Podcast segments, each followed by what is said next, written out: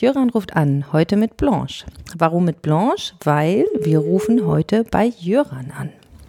Wollen wir mal gucken, ob er rangeht. Hier ist Jöran. Hallo Jöran, hier ist Blanche von Jöran ruft an. Eigentlich ist das ja meine Sendung.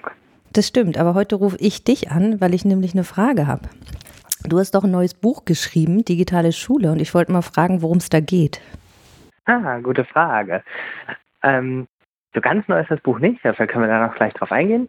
Ähm, es heißt Digitale Schule und ähm, ist ähm, laut Untertitel ein Praxisbuch zum individualisierten Lernen mit digitalen Medien.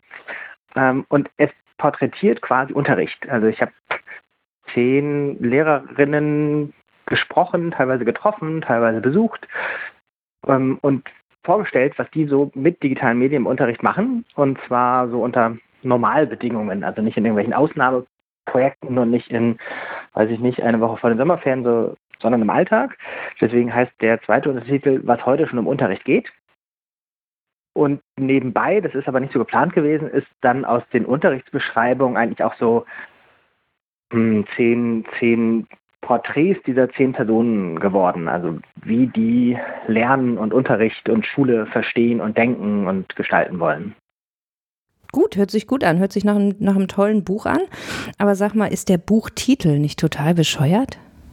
Digitale Schule? Ja. Naja, ähm, ja und nein. Also ja, so im inhaltlichen Sinne, weil digitale Schule ist ja, also geht ja um ganz normale Schule in den zehn Beispielen, wo digitale Medien eingesetzt werden. Insofern wäre der sinnvollere Titel Schule im Angesicht und unter voller Ausnutzung der digitalen Medien zum aktuellen Stand oder so ähnlich.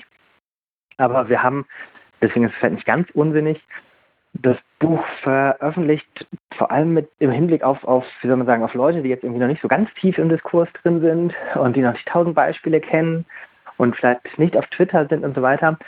Und da hatte ich gedacht, naja, was geben die dann irgendwie in so einen Katalog bei einem Buchhändler des Vertrauens ein, wenn sie was zum Thema suchen? Oder was ist das Erste, was ihnen vielleicht einfällt, wenn sie den Titel sehen? Und ich war auch ganz überrascht, dass digitale Schule noch frei war, sozusagen, dass es das noch nicht so als Buchtitel gab. Mhm. Okay, das verstehe ich. Und jetzt sagtest du gerade schon, äh, das Buch ist nicht wirklich neu. Ist es nur neu oder ist es nicht neu?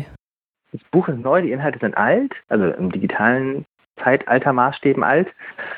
Geschrieben und recherchiert habe ich das 2015 und ähm, es wurde dann auch schon veröffentlicht als so eine Broschüre von der Bertelsmann Stiftung, die das damals auch bezahlt.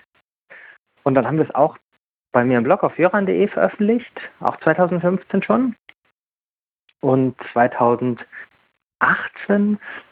äh, sah man dann in den Abrufstatistiken, dass irgendwie die Inhalte in dem Jahr viel häufiger abgerufen wurden als in den Jahren vorher zusammen. Und daher kam so ein bisschen die Idee, hm, offensichtlich war die Idee 2015 gut, aber die Welt noch nicht so bereit wie 2018 oder 2019. Und daraus entstand die Idee, okay, wenn das Interesse jetzt irgendwie nochmal groß ist ähm, und offensichtlich so neue Kreise erreicht, dann machen wir so ein ganz normales Buch daraus, ähm, was man sich auch ins Bücherregal stellen kann oder seinem Chef auf den Tisch legen kann oder so. Und dementsprechend sind die Inhalte, würde man sagen, 95 Prozent gleich. Also wir haben irgendwie geguckt, das Vorwort und das einleitende Kapitel haben wir aktualisiert. Ähm, bei einem Lehrer haben wir den Nachnamen geändert, weil er inzwischen geheiratet hatte. Und wir haben bei allen Links, die es nicht mehr gibt, irgendwie so ein Kreuz hinten dran gemacht. Das sind übrigens ganz schön viele. So von wegen, das Internet vergisst nicht. Also doch ganz schön viele Sachen vergisst das Internet. Hm, insofern ist es so halb neu ähm, vor allem in der Form und in der Aufbereitung für neue Zielgruppen. Mhm. jetzt habe ich gesehen, das gibt es auch als E-Book, aber es gerade ist, ich glaube, vor kurzem erst als E-Book rausgekommen. Ähm, warum hat das so lange gedauert? Äh, die Geschichte ist ähm, leider, leider doof. Also man muss zwei Geschichten dazu erzählen. Das eine ist, wie wir uns, weil wir das ja quasi so mit einem eigenen Verlag gemacht haben, das mit Amazon gedacht haben. Das ist vielleicht die zweite Geschichte. Und die erste ist, dass die Texte unter freier Lizenz stehen. Deswegen ging das auch mit der Veröffentlichung sehr gut, weil wir gar nicht viele Leute fragen mussten. Also wir haben zwar die Bertelsmann Stiftung als damaligen Auftraggeber informiert und irgendwie nochmal mit denen gesprochen, aber die Bertelsmann Stiftung hat schon 2015 so weise agiert, dass sie eine freie Lizenz auf die Inhalte äh, oder mit den Inhalten mit, unter einer freien Lizenz einverstanden war. Und dementsprechend konnten wir das einfach nochmal so veröffentlichen.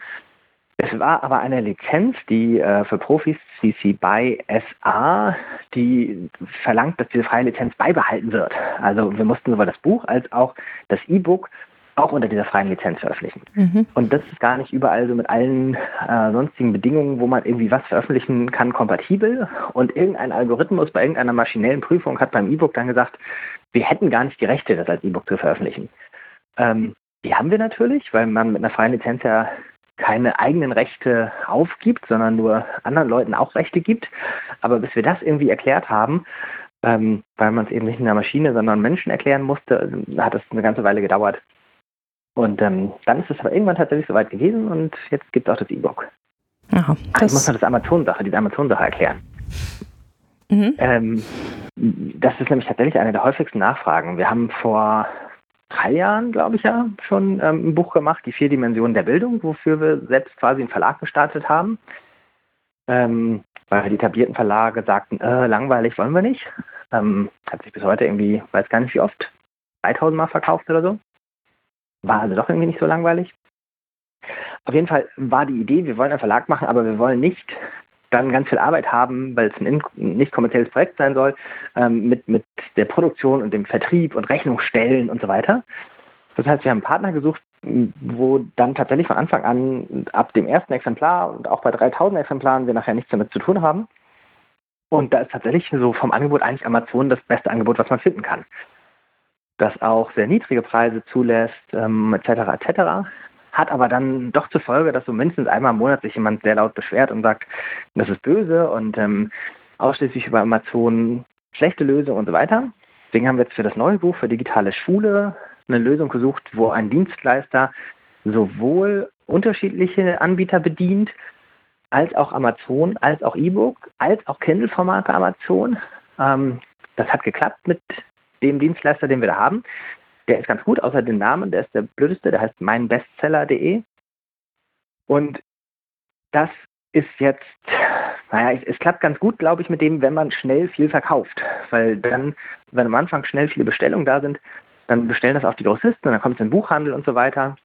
Dann kann man es auch beim Laden an der Ecke kaufen. Ähm, wir gucken mal, wenn wir wieder ein Buch machen, ob wir das wieder so machen oder noch was Drittes finden. Das ist alles gar nicht so einfach. Hm, bei Amazon war einfacher, aber man ist halt dran gebunden. Bei dem ist es jetzt so eine Mischlösung. Mal gucken, wie es weitergeht. Ja, super. Gut, dann, ähm, ich habe keine Fragen mehr offen. Möchtest du noch irgendwas ergänzen?